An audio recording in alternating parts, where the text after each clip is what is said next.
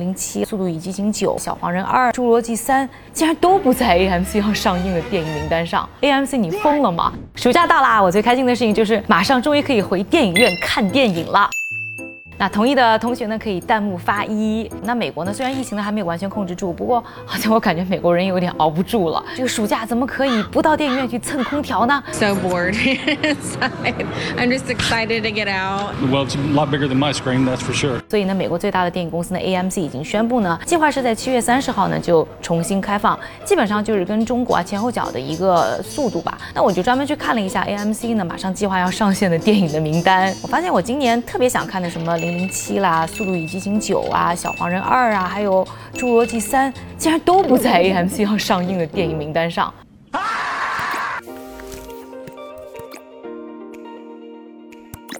难道美国影院要封杀美国大片吗？那我调查了一下，发现原来是这些片子的出品公司，就是环球影业呢，是被 AMC 封杀了。Turn now to the battle over the future of the box office after movie giant AMC threatened to ban Universal's films. 我看到这个消息的时候，我第一反应是啊，AMC 你疯了吗？这个好像是淘宝直播，突然有一天跟李佳琦和薇娅说，你别在我上面做直播带货了，这个顶流生意都不做，那明显就不是想好好的玩耍下去了嘛。后来我发现呢，把 AMC 逼疯的呢，就是一部电影，这部电影呢就是环球影业呢出品的《魔发精灵二》。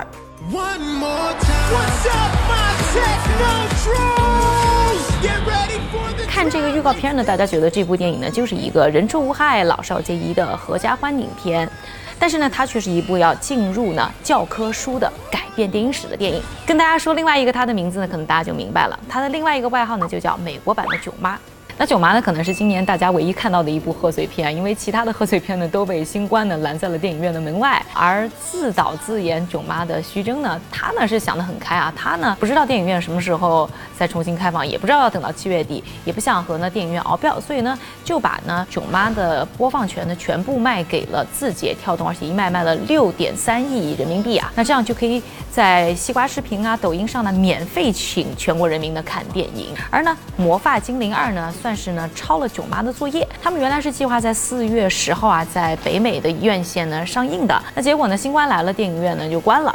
那眼看着啊。成百上千万的宣传费要打水漂，所以呢，环球呢当然非常的不爽，但是呢，也从中看到了搞事情的机会。所以呢，他们最后呢还是计划在四月十号呢上映。不过呢，上映的地方呢不是在之前的电影院了，而是呢搬到了像什么 Apple TV 啊、Google Play 啊这样的一些点播平台上。那 AMC 当然是很郁闷了，这就好像 AMC 呢原来是计划和环球结婚的，结果呢自己得了新冠，又被隔离在医院。然后呢，原来在考虑是什么时候呢延迟这场婚礼，结果发现呢自己的未婚夫啊，还是要原计划在原定的日子结婚，只是呢新娘不是自己了，自己呢还没有办法呢跑到现场去闹事儿。你说这个 AMC 是不是很郁闷？Oh no！当然啦，如果只是这样的话，也只是那一段呢三角恋情而已。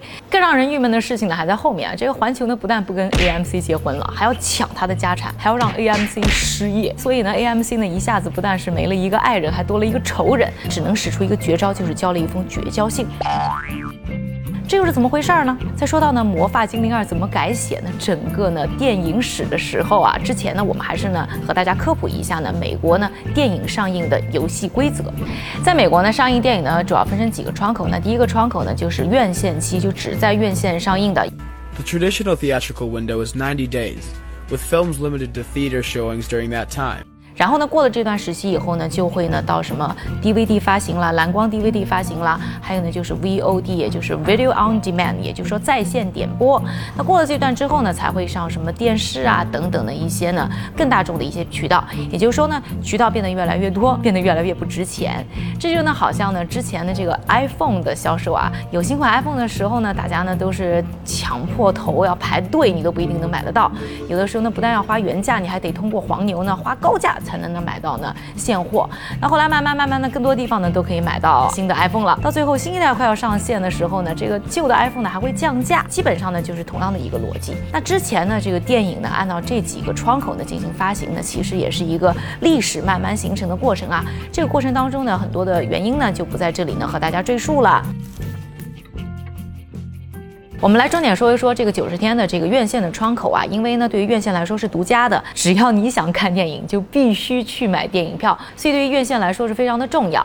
那对于呢电影公司来说的话，也很看重这一块，因为基本上大部分的收入呢还是来自于票房，所以这段时期呢也是呢电影公司呢挣钱的一个呢主要的时期。但是要注意到一点了，就是呢在电影院产生的票房并不是呢都进了电影公司的口袋。那虽然呢每一部电影和每一个院线还有每个电影公司之间这个合同呢有多有少，但基本上啊是五十五十的一个分成比例，也就是说呢渠道呢和发行方呢是各占一半利益的。但是我们再来比较一下在线点播平台这个分钱的方式，对于电影公司来说呢可能就是更有利了，因为呢一般的电影公司在线或者是数字发行的话，它能拿到的分成呢就是百分之八十。我要是电影公司，我的分成比例能从百分之五十提高到百分之八十，我睡觉都能笑醒了。所以呢，电影公司一直就非常想尝试呢，这一次《魔法精灵二》采取的这种呢，就是高级一点的 VOD，就是所谓的 PVOD。Premium Video on Demand，因为呢可以分成更高嘛，但电影公司呢也不敢贸然行动，因为他们也不知道如果单纯用数字进行发行，是不是观众就会买账，是不是还会把院线给激怒了，所以长期以来呢是有贼心没贼胆。现在呢，新冠来了，终于给他们一个机会，就好像呢，这个环球呢一直想要出轨，但是呢，因为呢 AMC 在嘛，所以他呢也不知道呢小三就一定会比 AMC 好，所以呢也没有呢有实际的行动。但现在呢 AMC 要出差了，所以呢环球终于有一个机会，可以呢尝试和小三呢交往交往。你怎么穿人品如的衣服啊？那结果到底怎么样呢？我们呢用票房来说话啊。那《魔法精灵》呢在线上进行发行以后呢，三个星期差不多总的收入呢是一亿美元。而呢上一部也就是《魔法精灵一》啊，他们上线前三个星期的票房呢大概是一点五四亿美元。听上去呢这两个数字呢还是有比较大的差距的。但是来做一个呢简单的算术，一算就可以算出来。其实呢这一次呢环球挣的钱还比上一次要多了那么一点点。这次呢，PVOD 的尝试呢算是成功了，所以呢，环球呢很开心，而且就更浪了，就发出话来说，现在呢，新冠期间电影不开门，我要呢尝试用点播的方式呢发行。以后呢，电影院开门了，我还是要考虑呢用点播的方式进行发行。就好像啊是 AMC 出差回来以后呢，环球说我有小三了，但是呢，我们其实可以不用分手，只不过你要承认呢小三的存在。这样的 AMC 当然就很气了，你说你新冠不让我开门，然后你现在呢又不给我独家，以后还要让点播来抢我的生意，所以一气之下呢，他就拿出了自己的杀手锏，就是一封绝交信。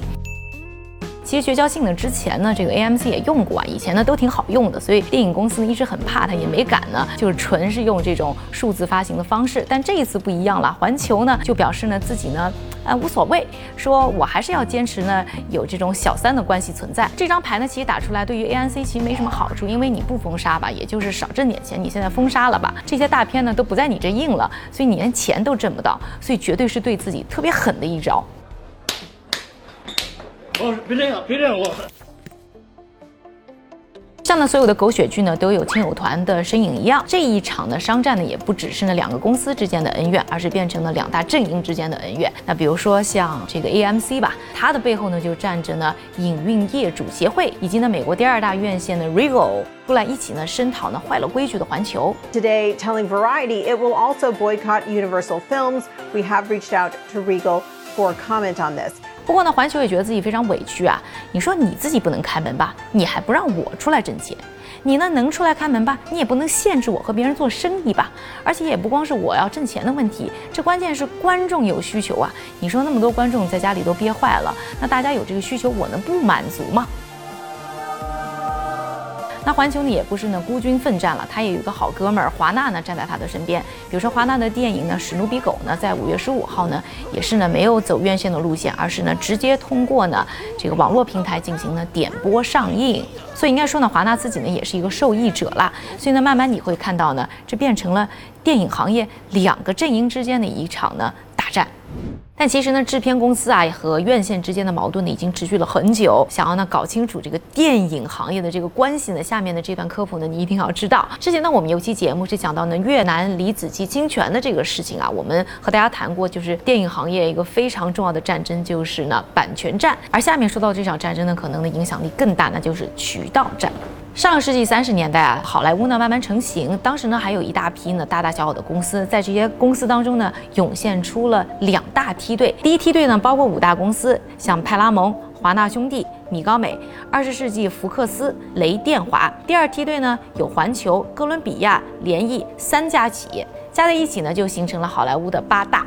而这一群呢行业巨头到底影响力有多大呢？If you think the movie industry is monopolized now, know that five studios had control of absolutely everything in the 1940s. Each major company had ownership of actors, directors, distribution, and even the movie theaters. Creators could only make it in the industry if they stuck with one company for almost their entire careers by signing long term and sometimes very unfair contracts. By the mid 1930s, the studio system had spawned over 17,000 movie theaters across the nation. 最后呢，市场呢基本上就被这八大巨头控制。那这八大巨头呢，也是从明星到制作到院线发行，整个全流程呢都把握在自己的手里。类似于现在的苹果啊，从手机的设计到生产，再到最后的销售呢，也都在自己的手中一样。那这样一来的话呢，最倒霉的就是那些呢散布在各地的这种独立的电影院。第一个是他们拿不到呢这些好电影的首映权，第二个呢就是被迫要接受啊所谓的捆绑销售，就是 block booking 这样的不 平等条约。Block booking is forcing theater owners to buy packages of movies containing mediocre films in order to get the hit films. 就好像你要跟我结婚，你要拿我的嫁妆，但同时呢，你还要帮我背债，结果就导致呢，大部分的电影的收益呢都落到这八大当中。我们就举例啊，这第一梯队的五大电影公司，虽然他们的院线呢只占百分之十七，但是利润呢占到当年的百分之四十五。结果呢，就是很多的小影院不但挣不到钱，而且还有不少就倒闭了。那这些大厂呢就躺着挣钱啊，愉快的度过了十几年的时间。那终于呢，政府有点看不过去了，就跳出来，在一九三八年呢，对于呢刚才说到的第一梯队和第二梯队的八大电影公司呢提出了。诉讼，这就是著名的派拉蒙案。那当时是认为呢，这些电影院勾结在一起呢，对于整个行业进行垄断，那损害了消费者的利益。这场官司呢一打呢打了有十年。那终于呢，在一九四八年呢，美国最高法院是根据反托拉斯法呢，对这个案件呢做出了裁决。The Supreme Court ruled against Paramount Pictures, saying ownership of the theaters and distribution of their films was a restriction of fair trade.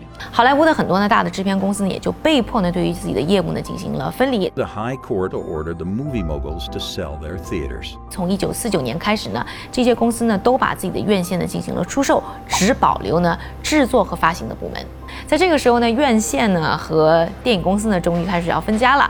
那分家的时候要解决的最大的问题呢，就是未来这个票房的钱要怎么分。就好像呢离婚的时候，大家最关心的也是财产要怎么分一样。虽然呢这些电影巨头呢被拆分了，但是呢在早期还是呢电影制片方呢更有优势。第一个呢是因为呢这些大片呢都是拿在这些电影公司的手上。另外呢我们之前也说过了，这些电影院呢都是一个散兵游勇的一个状态。小的院线呢在和电影公司谈判的时候，当然呢也就没有什么优势。所以一开始呢整个的天平呢还是呢导向呢电影制作方的。最早的时候我们看到啊这个电影在上线的时候呢第一周一般呢这些电影公司能拿到百分之九十的票房，那到第四周的时候才基本上呢呃趋于一个五十五十的。一个分配的比例，所以呢，电影院其实还是非常难做的。所以电影院呢就开始开发副业，比如说什么卖爆米花和饮料啊这样的一些生意。那主要就是因为卖电影呢不挣钱。Movie theaters keep almost 100% off of concessions. 所以很长一段时间，我不知道电影院是为了卖爆米花而放电影，还是为了放电影而卖爆米花。除了开发副业之外呢，电影院呢还有一条呢路可以走呢，就是让自己呢。壮大，让自己呢更有话语权。那这个就要说到呢，有一个概念的兴起，就是 multiplex cinema，就是所谓的院线这样一个概念。Multiplex，it's a building that houses multiple movie theaters。这样一来，边际成本呢其实会变得很低，那利润呢就会变大。也就是说啊，这个电影院又开始成为一个挣钱的生意，吸引了一些人。另外呢，还有一个概念呢，也是呢兴起，帮助呢院线崛起，那就是在美国的 shopping mall，就是购物中心啊，像雨后春笋一样，在美国呢各地呢兴起了。啊，很快呢就会发现美国人的生活变成我不不是在上班，在家里，就是在购物中心，而且购物中心呢有个标配呢，就是院。线，所以呢，慢慢你会发现呢，这个流量呢又开始呢，啊，慢慢控制在了。电影院的手里，所以整个的天平呢也开始呢倒向了电影院。上个世纪七八十年代这个时期开始出现一些巨头，我们现在看到美国啊占到整个国家屏幕一千平以上的四家公司，都是在那个时期呢慢慢壮大的。行业壮大以后呢，确实有段时间呢有一些呢发展过度，所以我们看到两千年以后啊，整个呢电影院呢也会有一些盘整，有一些呢电影院呢也是关门了。这样一来呢，这些电影院啊他们胳膊是变粗很多，所以在谈判桌上有更多的优势，所以呢分成比例呢也开始重新划分了。虽然像迪士尼这样的巨头呢依然话语权更大，但是基本上我们看到这个电影公司他们能拿到的分成就下降到百分之四十到百分之五十五之间，基本上电影市场就形成了在《魔法精灵二》上线之前这种两方割据的势力。很长一段时间呢，电影公司呢和电影院呢是一个相爱相杀的关系啊。一方面，我们看到在美国呢，这个五大院线啊，他们在整个票房当中的占比收入达到百分之五十六点五。而另一方面呢，电影公司呢，他们又是大片的主要生产方。比如说去年吧，二十部呢票房最高的电影当中，有四部呢就是来自于环球的。所以两方之间呢，其实谁都离不开谁。那这个时候呢，小三出现了，这就要说到呢奈飞的崛起。其实奈飞呢刚诞生的时候呢，nobody cares，没有人在乎它。Netflix 表示很无奈。对于他们电影公司来说，不就是一个这个租赁 DVD 的吗？啊，那这都是院线剩下的利益呢，在进行瓜分。那后来呢，这个奈飞做起了在线观看，当然电影公司是觉得呢，就多一个人买我的播放权嘛。而对于呢这些电影院来说，就觉得在线上看电影又卡又不清楚，能持续多久呢？所以都没有觉得是个事儿。直到呢在二零一三年的时候啊，纸牌屋诞生了，当时电影公司有点傻眼，觉得哦，原来你可以不买我的电影啊。然后电影院又觉得哦，原来在家在各个地方看那么方便啊。当他们觉得是一个危机的时候呢，已经来不及反应了。以奈飞为首的这些流媒体平台啊，就快速的成长。And the industry was moving toward digital distribution already. Last year, it accounted for $48.7 billion and was actually the first year it overtook total revenues from theatrical releases. 从这些数字呢，我们就会看出来呢，最好的市场呢，已经从院线呢转移到了线上。对于呢电影公司，更是从奈飞的模式当中看到了自己黄金时期的样子。也就是说，制片和发行渠道等等呢，都抓在了自己的手上。而对于呢电影公司呢，以及呢院线来说呢，最尴尬或者是最伤心的事情啊，就是说整个这个小三的发展和自己没有什么关系，因为电影人家可以自己拍，整个渠道呢又是人家抓在自己的手上，所以呢，对于呢电影公司和院线来说，如果还像过去一样捆绑在一起呢经营下去的话，其实对谁都不好。那相比来讲的话，当然是有生产能力的制片方更有一些优势，所以纷纷的开始开发自己的线上平台。迪士尼呢就在去年呢上线的 Disney Plus，一天啊，他们增加的新用户就有上千万。有人认为呢，下面电影行业的变化的最大的变数呢，就是看呢新冠过去之后，人们会不会回到电影院啊、我倒觉得这可能不是一个变数。我记得呢，光速资本美国的合伙人 Jeremy Liu 呢，在一篇文章当中呢，有说过一句话。这篇文章呢，我在公号会和大家分享，也是非常有意思，会帮助大家去理解呢媒体行业这么多年变化发生的一些事情。他说这句话就是：Startup media company can only succeed when there is a dramatic change in distribution。虽然他这句话说是针对呢创业公司，但其实呢，核心的意思也是在于媒体行业的机会最大就是存在于渠道的变革，而现在呢，电影行业就在经历这么一个巨大的变革。我是认为呢，电影院院线的没落呢和实体店一样啊，应该说是一件必然的事情，但并不是说他们会消失啊。我是认为呢，未来呢也类似于零售行业，院线呢和线上的新的渠道呢应该会形成一个新的平衡，一个新的联动。所以对于 AMC 来说，其实它并不只是只有绝交性这一张牌，我觉得它应该更早，或者说至少从现在开始吧，去啊、关注两件事，一个就是线上的机会，是不是他自己也可以有一个在线点播的这么一个新平台？另外呢，就是呢开发院线当中呢除了电影之外的其他的一些机会。反过再来看呢，整件事情啊，与其说呢是环球呢突然呢坏了规矩，或者说背叛了 AMC，其实不如说是呃整个的电影行业呢一直就没有跟上的世界的变化，而新冠给了大家一次机会重新洗牌。喜欢我们视频的朋友，请给我一键三连。